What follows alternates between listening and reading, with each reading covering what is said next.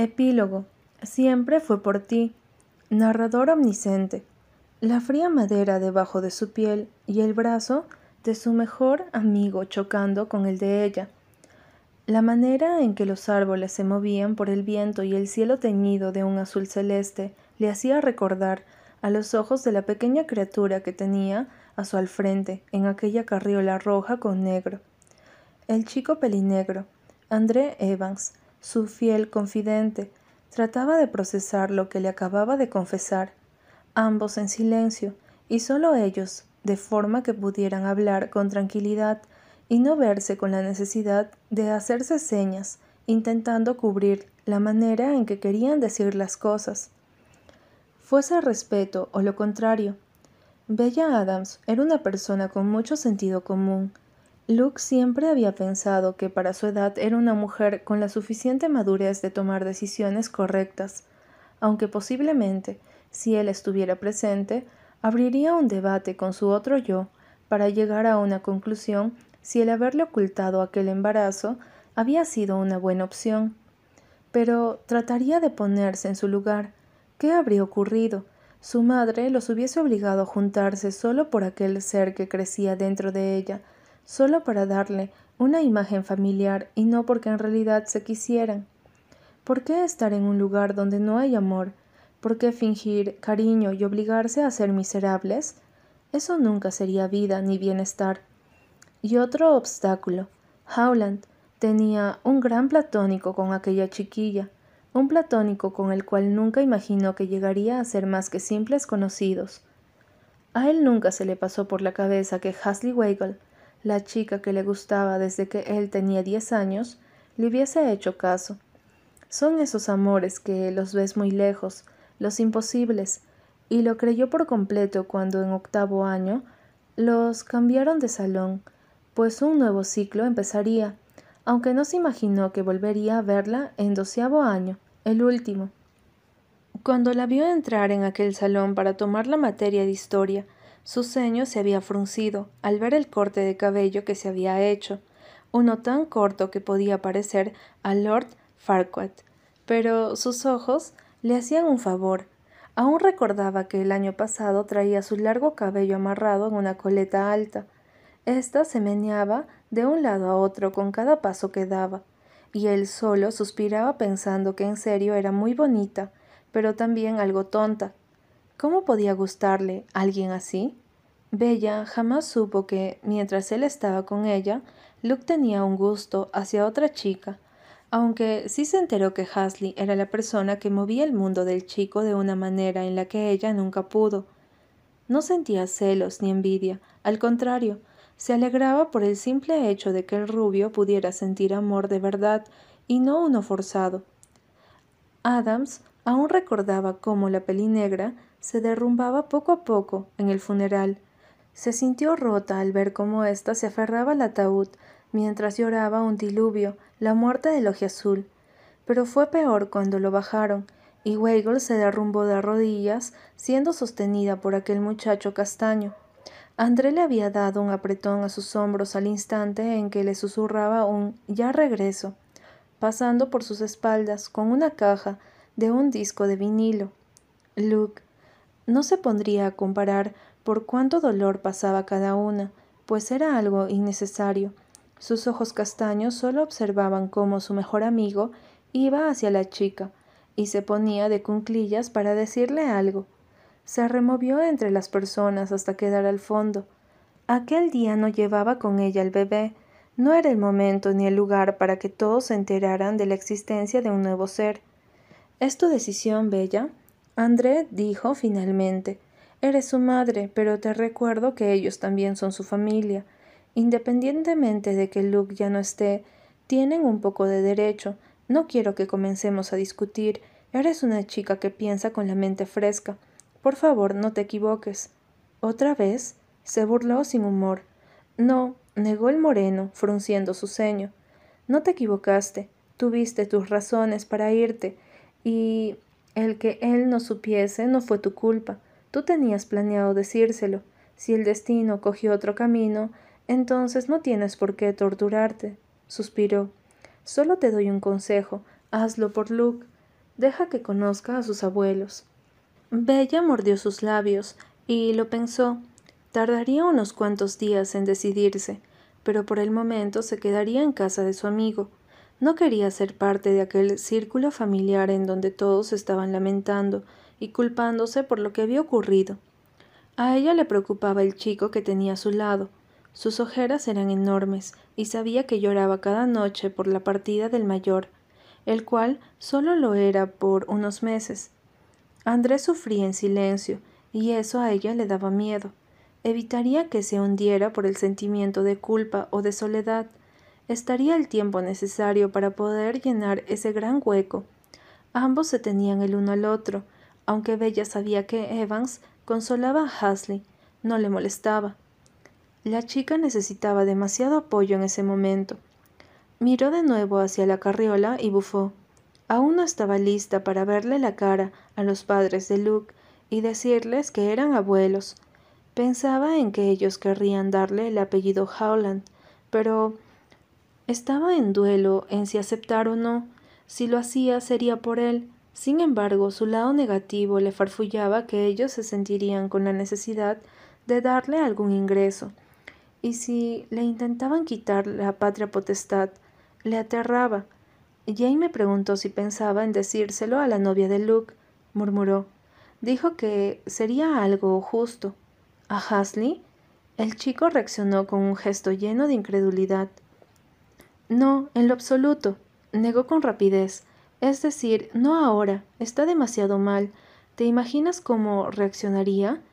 ¿Que la persona que consideras el amor de tu vida tuvo un hijo con su antigua novia? Ni siquiera sabe de ti. Luke no tuvo tiempo de contarle todo lo que pasó antes de ella. Y esto sería un gran golpe. Con lo poco que convivimos, me di cuenta que tiene una mente muy débil. Pensaría que Luke no la amó de verdad. Se haría muchas teorías. Es mejor esperar a que se recupere. No lo digo en mal plan, es solo que primero tiene que cuidar su bienestar mental, encontrarse a sí misma y sanar sus heridas que están abiertas por completo. Tal vez en un futuro será un buen momento, pero por ahora no. Tienes razón, asintió. Hasta para mí se me hace injusto. El amor que se tuvieron debe de quedar intacto, así será. Rascó la parte trasera de su oreja. Tampoco lo debe de saber su mejor amigo. ¿El ex novio de Jane? No, Seth no. Nathan. La miró al ver el rostro confundida de Bella. Rió agregando. Es una larga historia. ¿Tan fuerte fue la relación de ellos dos que rompió amistades? indagó. En realidad no le hicieron daño a nadie, rompieron las falsas, las que fueron necesarias. Sabes, será difícil de escuchar para ti, pero nunca había visto a Luke tan enamorado y completamente seguro de pelear hasta el último segundo de su vida. Por eso que sentía hacia Hasley. Sus ojos se cristalizaron y vio como Bella esbozaba una sonrisa. Son ese tipo de amores que no deberían de tener este tipo de final. Es injusto, lo cual es gracioso porque él solía decir que aquí en la vida nada es justo. Haberme ido fue lo mejor, concluyó. No lo decía de manera grosera o con resentimiento, sino que se refería a que algo dentro de ella la hacía sentir bien por el hecho de que la persona con la que vivió más cosas y quiso que saliera adelante pudo llegar a amar y ser feliz de verdad. Por lo tanto, así fue su mejor decisión y no se arrepentía de ello. Por una parte, Bella se sentía feliz al saber que Luke pudo disfrutar de la vida en tan poco tiempo, pero lo hizo.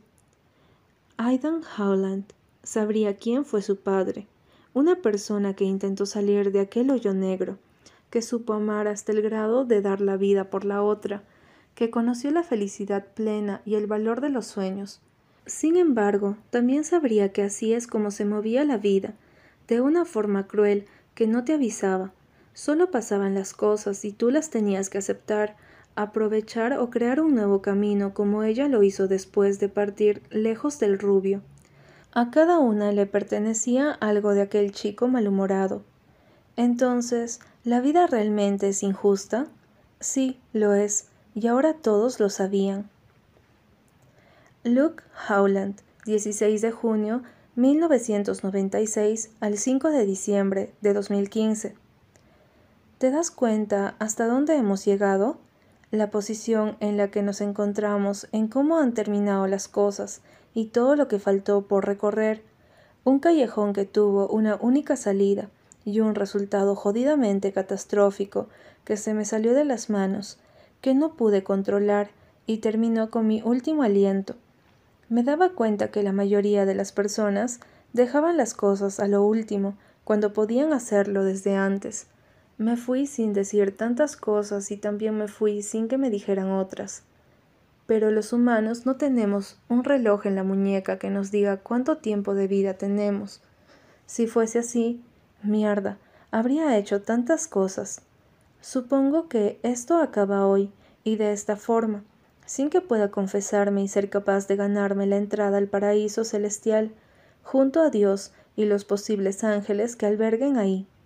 Morir en vida y vivir en muerte, ahora, si lo veo desde un punto subjetivo, tiene más sentido. Lo siento, Bella, por haber hecho que huyeras y que no me dijeras nada. Gracias, Bonnie por siempre creer en mí y hacerme sentir valioso. Te perdono, papá. Jamás te tendré rencor. Te adoro, Jane. Por sobre todas las cosas siempre lo haré. Jamás lo olvides, André. Siempre estaré a tu lado, sin excepciones. Te echaré de menos, mamá. Espero y tú no lo hagas. Sigue adelante, Paul. Sachi y yo trataremos de guiarte. Pero tú, Oh, cuánto me duele dejarte, mi pequeño ángel.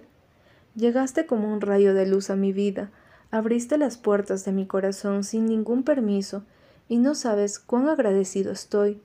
Todo lo que he hecho siempre fue por una razón. No te diré que estoy arrepentido. Tal vez cambiaría mi final, pero quizá eso fue necesario para que aprendieras muchas cosas. Sufres y yo lo hago también. Cada maldita lágrima que sale de tus hermosos ojos me arde en este órgano vital que ya ha dejado de latir. Eras mi sueño, siempre lo fuiste. ¿Y yo fui el tuyo? Posiblemente sí, pero ahora estamos en una situación que yo ya no puedo controlar y jamás podré hacer de nuevo. Una en la que tú eres la única persona que puede decidir. Sigues o te frenas, pero, amor, no pares, por favor. Sigue iluminando más vidas con aquella sonrisa y miradas curiosas, con esa torpeza tan enorme que podría mover el mundo de alguien más que ya no será el mío. Eres jodidamente fuerte y no quiero que eso cambie en ningún instante. Te observaré y cuidaré desde lejos, ver la forma en que eres feliz al lado de alguien que te hará ver la vida de otra forma, te llenará de nuevas esperanzas como tú lo hiciste conmigo estará en tu camino porque así lo querré yo. Grita y canta a su lado hasta que tu garganta duela. Amor, tendrás dos perspectivas, la de él y la mía, pero serás tú quien cogerá la que sea más útil dependiendo de la situación. Ven y arráncame el corazón. Ve y cumple nuestros sueños. Ve y haz feliz a alguien más. Corre y busca más motivos. Crea tu propio boulevard. Yo era de las personas que creía que había vida después de la muerte. Siempre había imaginado ver a todos mis seres queridos al otro lado del puente. Loco, ¿no? Mamá vivió diciéndome que tenía una imaginación muy grande, y ella era una de las personas más importantes de mi vida, la persona que me hizo creer en el amor ciego y que solo se necesitaba sentir para amar. Nueve meses sin verme, y me amó desde el primer segundo que supo de mi existencia. Tal vez la vida da muchas vueltas y nunca sabes en qué momento tu camino tendrá un final, porque todos tenemos uno, unos más trágicos que otros, algunos por decisión propia y otros sin querer irse. Y así es la colección del álbum de la vida. Puedes llegar a enamorarte hasta la última célula de tu cuerpo, después caer y no querer seguir, pero de un momento a otro llega alguien quien se aferra a ti y te da la mano para salir del hoyo, y tú, tú decides si sujetarla o no. Pero después de tanto tiempo la vida repitió el ciclo de la muerte, ahora conmigo. Así que el camino de rosas hacia el cielo fue hecho para llegar hasta aquí. Fue el lugar que me hizo saber que seguía respirando un poco de realidad. Vi la esperanza de que volvería a ver a Hasley, pues ahora tú estabas justamente enfrente de mí. ¿Era el espejismo que se proyectaba después de mi muerte o si estaba ocurriendo? Optaba más por la segunda opción. En algún momento la tendría a mi lado y le diría que a pesar de los años que transcurrieron, seguía siendo el amor de mi vida. ¿Dónde has estado? Sach preguntó mientras le daba una calada a su cigarrillo, para después tirarlo lejos de él. Cumpliendo la promesa que te hice, le respondí con una sonrisa. Apunté la dirección en donde había tirado la colilla y me fijé cómo la comisura de sus labios se elevaron poco a poco. Te dije que te esperaría con el último, recordó guiñándome un ojo. Y sí, fue mi hermano quien me enseñó a cumplir las cosas. Era por ello que no me gustaba prometer, aun así hubiese la mínima posibilidad de que algo me lo impidiera. No lo hacía, pero ahora la cumplí. Encontré el amor de mi vida. Le enseñé nuestro lugar, el valor de los sueños, y lo único que pude hacer es mirar cómo es feliz. No importaba qué ocurriera después de mí, pues tampoco importó lo que ocurrió antes de ella. Porque Hasley, todo lo que hice, siempre fue por ti. Te amo, jamás lo olvides. Por siempre tuyo, Luke. Entonces, después de tantos años, mi conciencia ya estaba en paz. Fin.